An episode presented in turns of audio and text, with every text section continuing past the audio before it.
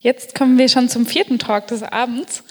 Ähm, und ich bitte gleich zu mir auf die Bühne Marlene Klaas, die eine ähm, mit ihren 28 Jahren schon eine bewegte Berufsbiografie hinter sich hat. Sie hat ähm, Politikwissenschaften und internationale Beziehungen studiert in unterschiedlichen Städten innerhalb und außerhalb Deutschlands und hat dann in Berlin eine ähm, Zusatzausbildung gemacht an der School of Design Thinking, der D-School, ähm, wo eine Kreativmethode gelehrt wird eigentlich, die alle möglichen Organisationen, also wirtschaftlichen Unternehmen, aber auch NGOs, Stiftungen, ähm, wirklich Mensch, ähm, Firmen, die Produkte herstellen, Maschinen herstellen, ermöglichen sollen, über ihre Prozesse nachzudenken und einen innovativeren Prozess zu finden, neue Ideen zu generieren, ähm, wie man so schön sagt, ihr Geschäftsmodell zu disrupten, vielleicht bevor es ein anderer tut. Und ausgestattet mit dem Wissen aus ihrem Politikstudium, mit dem Handwerkszeug der D-School, ähm, hat Marlene erst unter anderem NGOs und Stiftungen dabei beraten, wie die ihre Prozesse besser aufstellen können, hat unter anderem Jugend rettet, von denen ich heute schon ein bisschen erzählt habe, ähm, unterstützt und hat dann mit äh, drei Kommilitonen zusammen vor einigen Jahren ein Beratungsunternehmen gegründet, das heißt Forever Day One und ähm, die sind 25 ähm, ähm, Berater, die ähm, mit diesem ähm, in diesem Bereich Organisationsberatung unterwegs sind und die sich gönnen, auch als Organisationsstruktur einen Teil ähm, zu haben innerhalb ihrer ihrer Unternehmung, wo es vier, fünf Leute gibt, die eigentlich andauernd in der Recherche, im Explorieren, in der, ähm, in der Erforschung von aktuellen Trends sind. Und da haben, ähm, hat sich Marlene gemeinsam mit einem kleinen Team aufgemacht, die Zukunft der Arbeitswelt genauer zu erforschen ähm, New Work ist Ihnen vielleicht auch schon mal begegnet, Wandel der Arbeitswelt. Ähm, was tut sich durch die Digitalisierung eigentlich im Arbeiten? Was tut sich auch durch veränderte Rollenbilder? Und ähm, Marlene und ihr Team wollten es ein bisschen genauer wissen, als so die Buzzwords, die hier so in Deutschland und zum Teil auch ähm, in Europa rumgeistern, waren auf Recherchereise in den USA und haben sich dort ganz genau angeschaut, wie ähm, ausgehend vom Silicon Valley zum Teil eben sich Arbeitsprozesse verändern und auf was für eine Zukunft wir uns einstellen müssen. Und sie sind da bei dieser Exploration auf einen relativ simplen, ähm, auf eine relativ simple Erkenntnis gekommen, nämlich bevor wir anfangen, unsere Arbeitsprozesse zu verändern, müssten wir vielleicht erstmal anfangen, unsere Bildungsprozesse ähm, zu verändern und an unser Bildungssystem ranzugehen. Und ähm, da haben Sie in diesem Bereich jetzt ein Projekt gestartet, ähm, ähm, von dem Marlene jetzt gleich hier oben erzählt. Ich bin ähm, sehr froh, dass sie heute mit dabei ist und ähm, von den neuen Erfindern erzählt.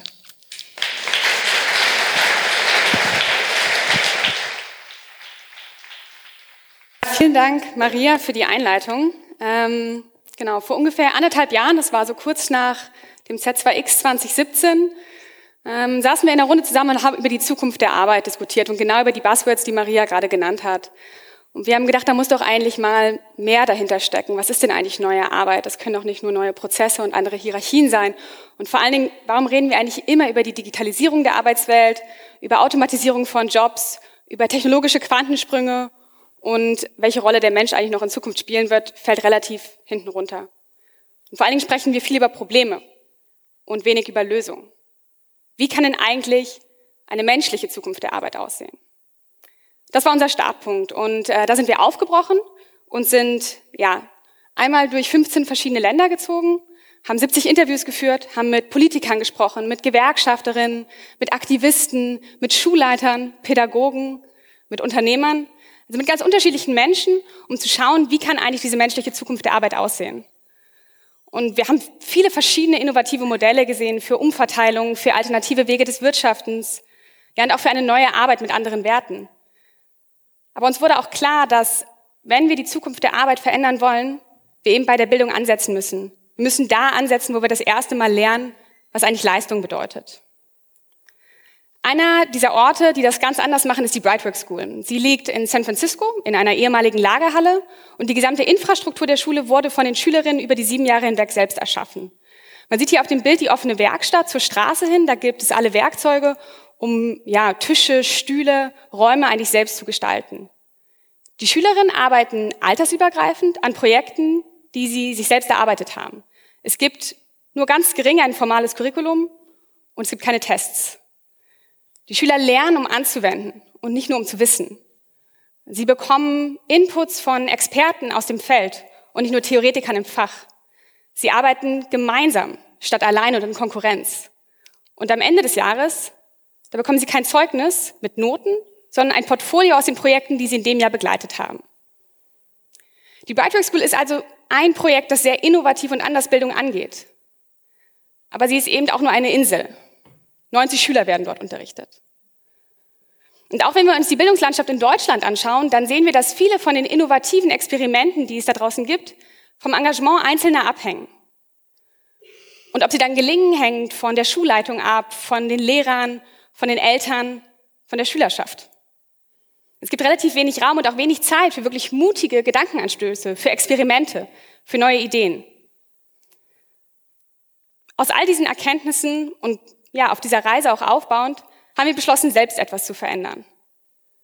Und wir haben das Projekt Neue Erfinder gegründet. Das haben wir letztes Jahr gestartet, im Herbst, in einer recht langen Konzeptphase. Und unser Ziel war es, was würden wir tun, wenn wir Bildung auf einem weißen Blatt Papier neu denken würden? Wie könnte das aussehen? Weil am Ende gibt es ja nicht nur eine Zukunft, es gibt verschiedene Zukünfte. Und wir können sie mitgestalten. Wenn ich von wir rede, das ist ein Team aus Bildungsexpertinnen, aus Pädagogen, Lehrern, aber eben auch Filmemachern und Unternehmern. Wir haben drei Grundprinzipien, die sich durch alle unsere Lehrprogramme durchziehen. Das erste Prinzip, das haben wir auch heute Abend hier, das heißt generationenübergreifend lernen. Das heißt in unseren Programmen nehmen nicht nur Kinder, Studierende und Auszubildende teil, sondern auch Berufstätige und Rentnerinnen. Wir glauben, dass wir in Zukunft immer mehr ja, konservative Wissens- und Hierarchiestrukturen verlieren werden. Die werden weniger wichtig. Und wenn wir uns selbst anschauen, dann merken wir auch, dass wir im Laufe des Lebens an Stärken, an Fähigkeiten, Fertigkeiten, Wissen verlieren, aber auch gewinnen. Das heißt, Altersgruppen können sich gegenseitig sehr gut unterstützen. Die Übung, vielleicht kennen die einige im Publikum, äh, das ist die Herausforderung, ein rohes Ei in einen Prototypen zu verpacken, sodass man es aus einem zweiten Stock werfen kann, ohne dass es kaputt geht. Ja, wie sieht das dann aus, wenn da sechsjährige Kinder mit 72-Jährigen zusammenarbeiten teilweise? Die Kinder, die laufen direkt los, ne? die wollen bauen, die fassen die Dinge an, die machen was. Die Erwachsenen, die stehen dann erstmal da und sagen so, ja, also ich überlege jetzt gerade, wir könnten da folgende Struktur nehmen.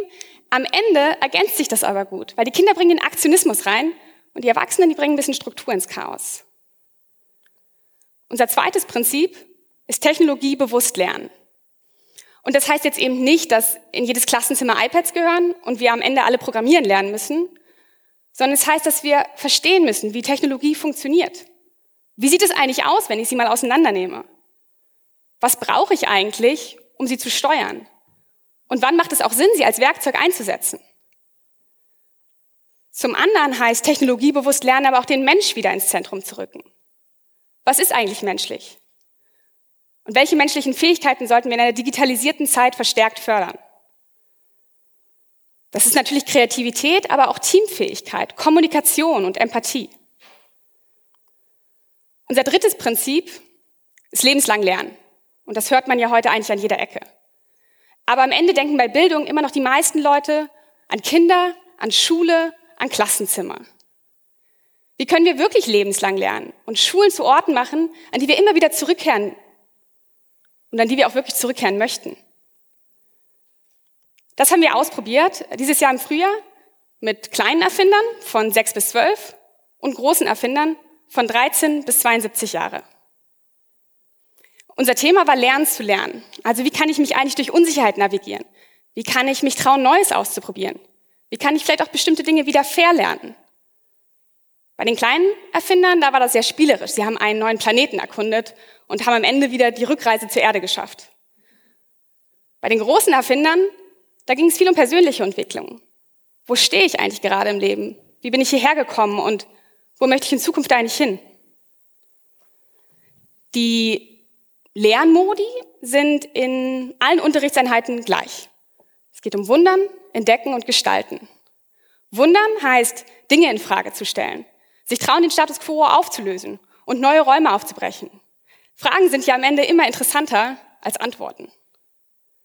Entdecken heißt, sich auf alternative Perspektiven einzulassen und immer wieder Neues kennenzulernen.